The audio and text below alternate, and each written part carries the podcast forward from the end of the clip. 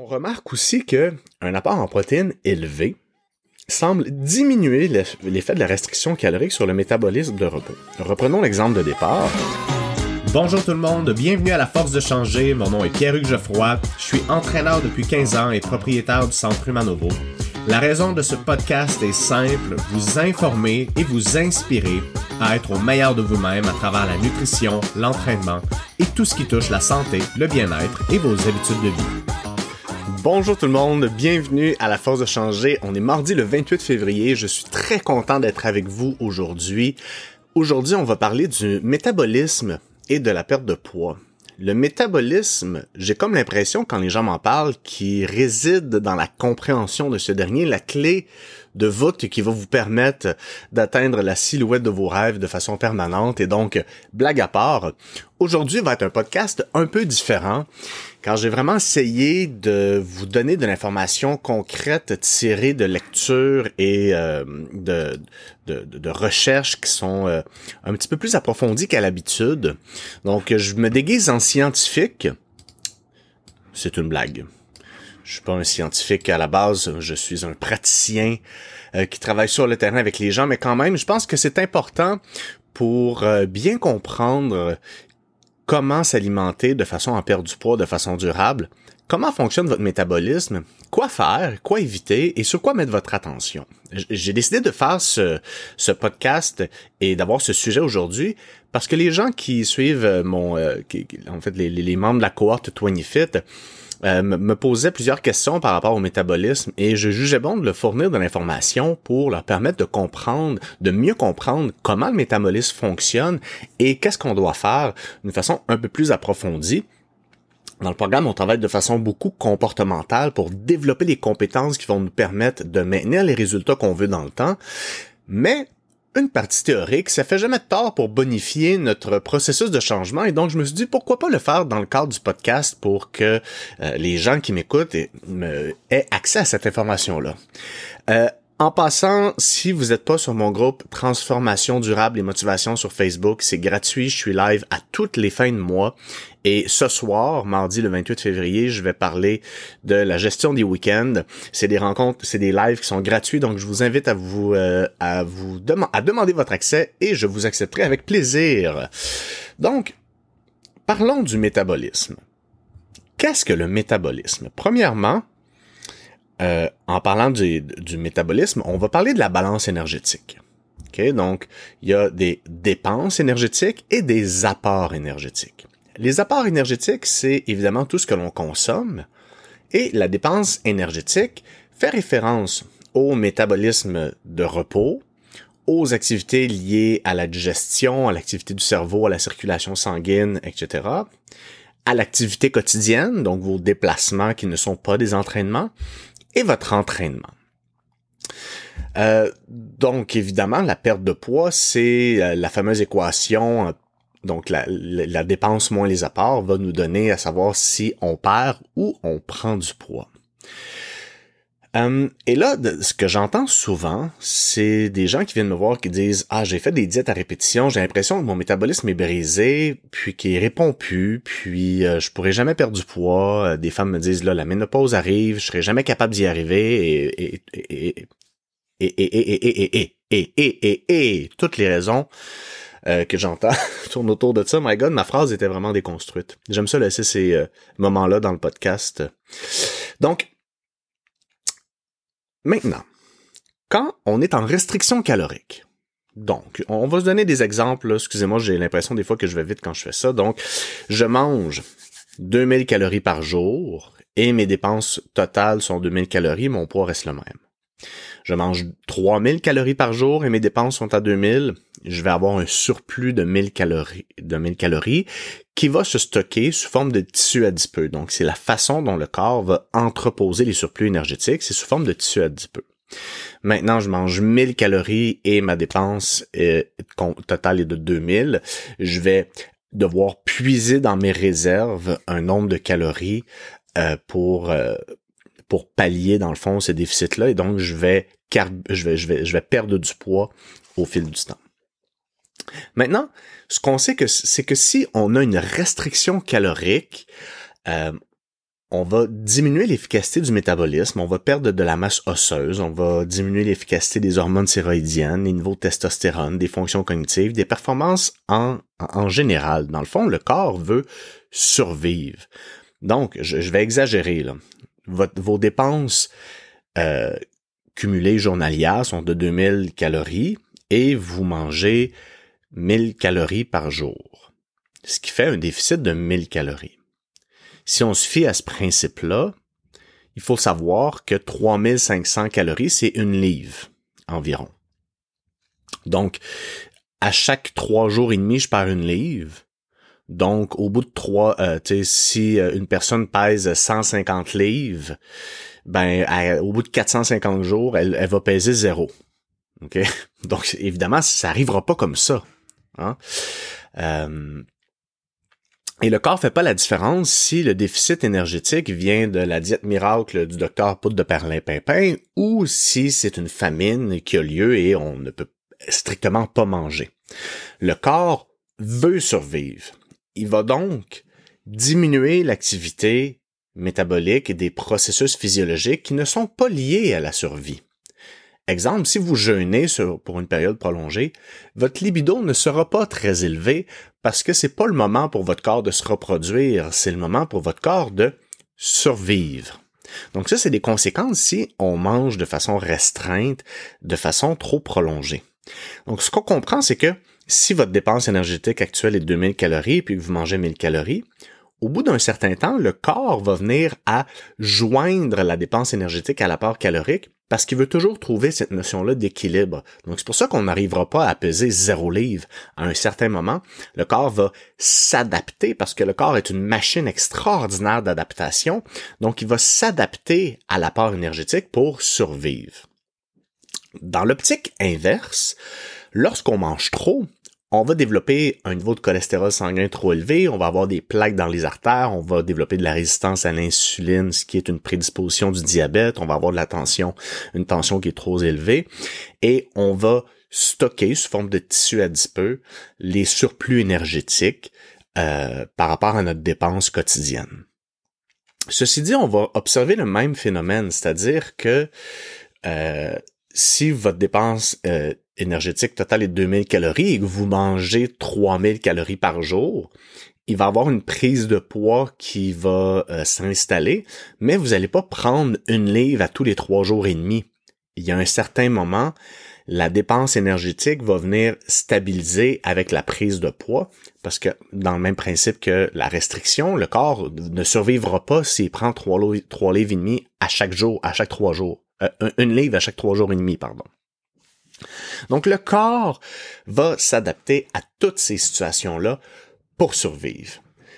Donc là, je tiens à, clarifier avec vous qu'avant de continuer, là, l'information qui est disponible sur les fluctuations métaboliques, les diètes à répétition, sur les, les régimes, l'apport en protéines, l'activité musculaire, le lien entre la masse musculaire, le métabolisme de repos, les fluctuations du métabolisme lorsqu'on a... Donc tout ça est extrêmement complexe, il y a beaucoup d'informations et quand on regarde les, euh, les, études qui sont faites à ce sujet, la quantité de variables qui doit être alignées les unes aux autres pour être capable de tirer une conclusion basée sur des changements de comportement en lien avec la modification de la composition corporelle, c'est très très très difficile de trouver de l'information juste. Je vous donne un exemple. Euh, généralement, les échantillons, donc le nombre de personnes qui participent à ces études-là, est rarement élevé. Hein? On prendra pas un bassin de 6000 personnes qu'on va euh, où on va pouvoir contrôler exactement la part énergétique, qui vont être dans des euh, dans des chambres où on va contrôler la dépense quotidienne, ils vont être sortis de leur quotidien. C'est très très très difficile de mener des études avec un grand échantillon de personnes dans un contexte qui est hyper contrôlé. Donc les échantillons sont relativement faibles. Maintenant, les individus peuvent être plus jeunes, plus vieux, sédentaires, actifs. Ce qu'on remarque dans une super bonne étude que j'ai trouvée, d'ailleurs, je vais demander de l'aide pour être sûr d'extraire de l'information parce que euh, c'est pas mon expertise première, moi, comme je vous disais, de, de faire ces recherches-là, mais ça m'intéresse énormément, évidemment. Donc, euh, ce qu'on comprend, c'est qu'il y a des protocoles qui se ressemblent, notamment ils vont avoir euh, une mise à niveau au niveau des apports caloriques, puis ensuite ils vont être exposés à des surplus caloriques pour voir comment le métabolisme va fluctuer dans le temps et ça va être quoi les répercussions au niveau de la composition corporelle euh, qui vont être faites. Maintenant, quand on fait ces apports énergétiques-là, cette, cette ce overfeeding là où c'est euh, lorsqu'on augmente l'apport calorique des participants, mais il peut y avoir différentes proportions de macronutriments. Donc est-ce que ça va être des diètes qui vont être riches en graisse, riches en protéines, riches en lipides? Est-ce que ça tient compte de ce que les sujets faisaient avant? Est-ce qu'on tient compte de la dépense énergétique, de la masse musculaire de départ? Donc vous comprenez un peu que la quantité de variables qui nous permet de tirer des conclusions claires sur la façon dont le métabolisme fonctionne dans le but de prendre les meilleures décisions possibles pour faire de notre corps une machine humaine qui fonctionne bien, c'est extrêmement complexe. Donc, euh, les échantillons sont relativement petits, mais par contre, c'est ça, j'ai trouvé une méta-analyse qui était vraiment, vraiment intéressante. Et je vais vous partager une information qui, évidemment, euh, qui était de l'information que j'utilisais, mais donc j'ai trouvé des sources pour appuyer ça et un peu qu'est-ce qu'on veut comprendre du métabolisme. Donc, on sait que les tissus musculaires vont influencer la quantité d'énergie dépensée quotidiennement. Donc, un culturiste versus ma grand-mère de 80 ans qui s'est jamais entraînée, ben, le culturiste qui a plus de tissus musculaires va avoir un métabolisme de repos qui est beaucoup plus élevé. Donc, la quantité d'énergie qu'il doit dépenser au quotidien pour survivre est plus élevée. Pour créer du tissu musculaire, on va avoir besoin d'une quantité de protéines qui est relativement élevée. Dans les études, on va même jusqu'à 3 grammes par kilogramme par jour de protéines pour voir jusqu'où ça va donner une influence euh, sur la composition corporelle. Donc, si vous êtes un homme ou une femme de 70 kilos, ça ferait 210 grammes de protéines par jour pour, euh, pour, pour dans, dans, les contextes qui ont été étudiés.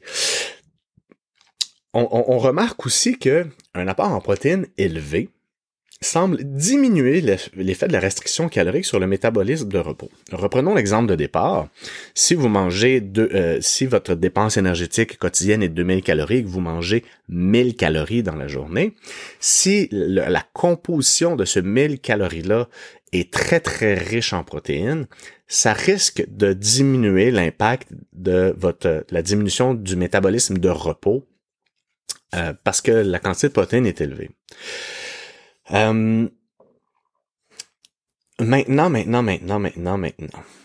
Voici un peu ce que je veux vous partager par rapport à ça. Si vous avez fait des diètes à répétition et que vous vous êtes restreint de façon prolongée, c'est sûr que votre corps va avoir une prédisposition d'adaptation plus grande lorsque vous diminuez votre apport en calories. Donc, si votre métabolisme est à 2000 calories et que vous diminuez à 1000 calories, le corps va, avoir développé une très très bonne prédisposition pour s'ajuster rapidement à son apport énergétique. Ce qui peut donner l'impression que le métabolisme ne fonctionne plus bien. Plus bien. Donc, sachant le fait que en consommant légèrement plus de calories.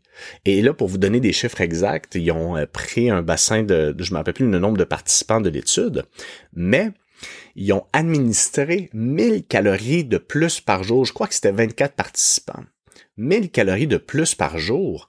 Et au terme de 8 semaines, on a remarqué une augmentation du métabolisme de 100 à 120 calories quotidiennement dû à plusieurs facteurs, davantage de masse maigre.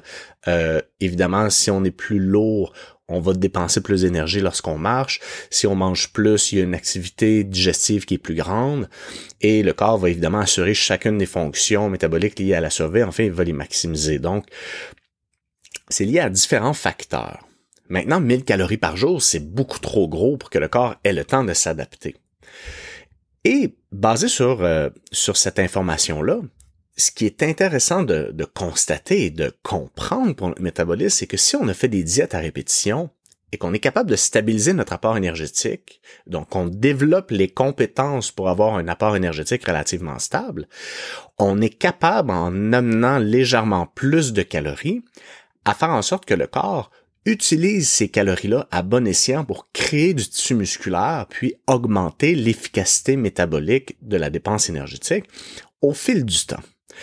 Donc l'idée de se restreindre à répétition pour perdre du poids est vraiment un concept ici que je veux vous sensibiliser à renverser, où l'idée première est de stabiliser nos apports énergétiques pour permettre à notre corps de s'adapter dans une fenêtre de calories donnée. Et à partir de cet rapport-là, on peut prendre la décision qu'on veut. C'est-à-dire que si on descend notre apport en calories, c'est sûr et certain qu'on va perdre du poids, notamment sous forme de gras et aussi de masse maigre si l'apport en protéines n'est pas suffisamment élevé. Cette perte de poids-là, on sait qu'elle est temporaire parce que le corps va tendre à s'adapter. On peut aussi décider d'augmenter légèrement notre apport énergétique pour voir jusqu'où on peut l'augmenter sans qu'il y ait un impact trop marqué sur la prise de poids. Donc si par exemple je suis capable de stabiliser mon apport calorique à 1800 calories par jour et que je l'augmente à 1900, 2000, 2100 et on se rend compte qu'il n'y a pas nécessairement de prise de poids, il y a donc une augmentation de l'efficacité métabolique parce que plus on augmente progressivement l'apport en calories, plus on maintient cette stabilité au niveau du poids. Et donc, cette augmentation de l'efficacité métabolique va nous permettre de créer un déficit duquel on va être capable de brûler des graisses et si on est capable de remonter progressivement notre apport calorique, on va réactiver les fonctions du métabolisme pour le garder le plus haut possible et pour une perte de poids durable. L'objectif, c'est d'être capable de brûler du gras en consommant le maximum de calories possible. De cette, de cette façon-là, on ne s'expose pas à des diètes à répétition et on va faire en sorte que notre corps va devenir une machine à brûler des graisses, ce qui va nous permettre d'avoir un petit peu de marge de manœuvre la fin de semaine si on va au chalet ou si on veut prendre une coupe de vin. Parce que si on est toujours en train de jouer dans la restriction calorique, Bien, évidemment, si on a une fin de semaine où on fait des excès, l'écart en l'adaptation que votre corps va avoir eu de cette euh, diminution de l'efficacité métabolique et les surplus énergétiques de la fin de semaine va créer un surplus calorique, qui va se stocker sous forme de tissu adipeux. Aïe, aïe, aïe, aïe, aïe. Les amis, je sais pas si j'ai été euh, trop lourd dans mon intention de vous expliquer comment le métabolisme fonctionne et je sais surtout pas si j'ai été clair. C'est un test que je fais. J'aimerais beaucoup avoir votre feedback d'une façon ou d'une autre. Mais ce qu'on veut comprendre, c'est que le corps est une machine d'adaptation. La restriction calorique va amener votre métabolisme à s'adapter à un apport plus bas pour survivre d'une façon plus facile si c'est arrivé à répétition. On peut, si c'est fait d'une façon stable et progressive, augmenter notre apport calorique pour amener notre système à brûler plus de calories et amener avec nous cette, euh, cette idée-là que le corps va devenir un corps qui est hyper fonctionnel, qui va nous permettre d'avoir une flexibilité alimentaire beaucoup plus grande parce qu'on aura pris soin de nourrir correctement et, et de lui donner l'ensemble des calories dont il a besoin pour fonctionner de façon optimale. Sur ce, les amis, je vous souhaite une excellente journée et euh, on se reparle plus tard.